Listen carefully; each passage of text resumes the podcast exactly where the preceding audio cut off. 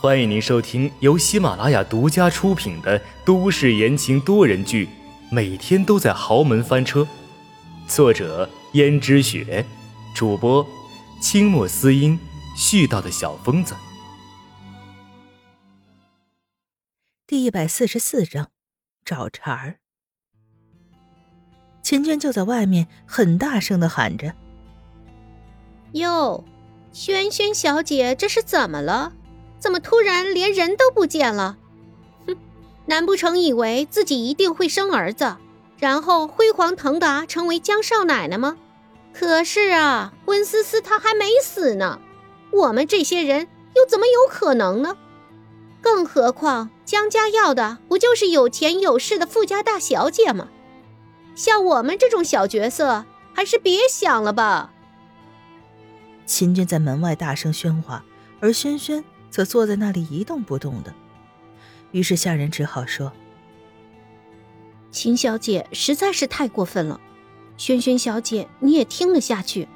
要不我出去看看吧？”“不用了，他要说就由他说去吧，我不会见他的。还是萱萱小姐你有定力啊，不像秦小姐，真是吵吵嚷嚷的。”这时候，突然有人道。是谁在那儿吵吵嚷嚷的？轩轩就是再好脾气也忍不住了。秦小姐，难道你不知道进人家房间之前要敲门的吗？秦娟十分不介意的走进来道：“那轩轩小姐，难道你不知道来者就是客，不能屈客的吗？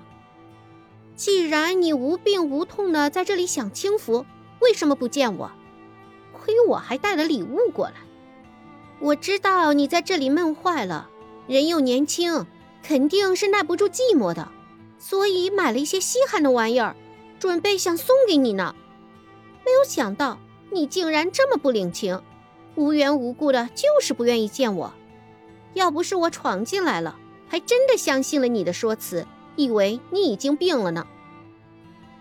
是我没病。但是我现在不想见到你，麻烦你离开这里。为什么？我为什么要离开这里？为什么？我想你自己心知肚明。不好意思，我还真不知道，还请你明示。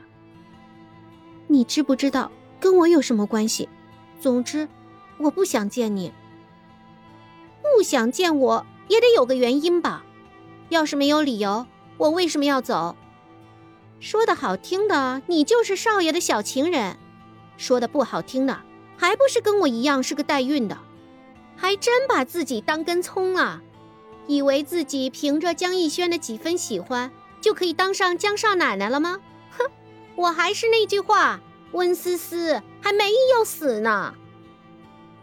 你说这个话是在诅咒温小姐吗？要不要？我跟温小姐说一说，正好我昨天下午看见温小姐了，温小姐还说要请我喝茶呢。秦娟瞪大了眼睛说道：“你敢？你不过就是一个不要脸的女人罢了。我再怎么做也是名正言顺的，你还敢去告状？你要是告状的话，我让你和你肚子里的这个小杂种求生不能，求死不得。”说完，秦娟就要向轩轩扑过去。轩轩吓了一跳，连忙用手推了他一下，只是用的力气不大呀。不过秦娟却摔在地上，用手捂着肚子道：“我的肚子好痛啊！轩轩，你太过分了！我不就是跟你顶了两句嘴，你居然就这么恶毒，想害死我的孩子？你实在是……”太过分了！到底是谁过分？秦娟，我警告你，别来找我的麻烦，不然的话，死无葬身之地。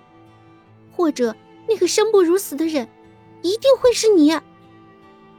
秦娟看见轩轩本来柔弱的样子，竟然有几分狰狞，而且说出来的话铿锵有力，所以竟然有那么一丝的惧怕。可是转眼一想，不过就是一个无权无势。只是仗着江逸轩的可怜小女孩罢了，能有多大的威慑力？所以也就没再理会。秦娟连忙喊痛道：“哎呦，我肚子好痛啊！快去叫医生啊！”实际上，她早就已经在提前自己衣服后面垫了软软的垫子，加上她穿的又大又宽松，而且最近在江家这段时间，因为怀孕待遇又好，所以已经发福了。大家并没有怀疑秦娟，只是下人顿时忙得团团转，江如雪都被惊动了。江如雪本来在公司里面忙着事情，但是突然听到秦娟和轩轩在纠缠中摔倒了。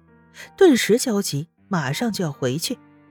赶回去之后，看见秦娟的脸色苍白，躺在床上，而轩轩则一脸手足无措。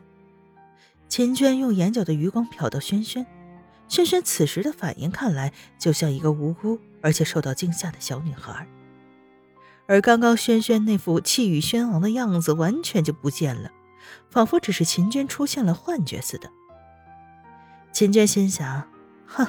这个轩轩果然不是省油的灯，表面上看起来柔弱，竟然有这样的心机和城府。可是他却不知道，轩轩的心机城府都是被自己逼出来的。本来轩轩只是想好好的生下这个孩子，但是秦娟却害得他自己差点没了孩子。一个女孩子虽然柔弱，但是一旦激发了母性的潜力，却是不可估量的。轩轩现在唯一的执念就是想保住这个孩子，那他就只能跟秦娟拼了。虽然他觉得自己耍心机比不上秦娟，但是他相信，只要自己被激怒，并不一定会输给他。于是轩轩突然觉得，他要反抗，不能这样一直的坐以待毙下去。这样的话，他会让自己和孩子都陷入困境的。而秦娟也怀了孩子。即使自己现在还很安全，但并不代表孩子出生以后就安全。可能自己的孩子出生以后也会遭遇到秦娟的算计，因为秦娟也有孩子，她肯定会想为自己的孩子争一个好的前程。因为轩轩已经看出秦娟，并不是一个打算把孩子生了就拿着钱离开江家的人。这事虽然其他的人也看得出来，但是轩轩心里隐隐还是觉得。如果秦娟真的甘心把自己的孩子生下来交给温思思，自己离开江家的话，那她也就不会搞这些小动作害自己的孩子了。而轩轩从来都没有害过温思思，相反，他对温思思印象不错，觉得她是一个善解人意的人。但是不知道怎么，他却开始疑惑了，因为他发现温思思坐在他最想要的位置，也曾经是无数次想过的位置。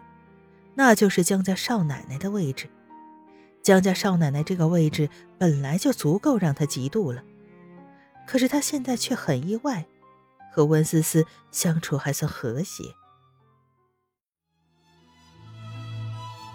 听众朋友们，本集播讲完毕，感谢您的收听。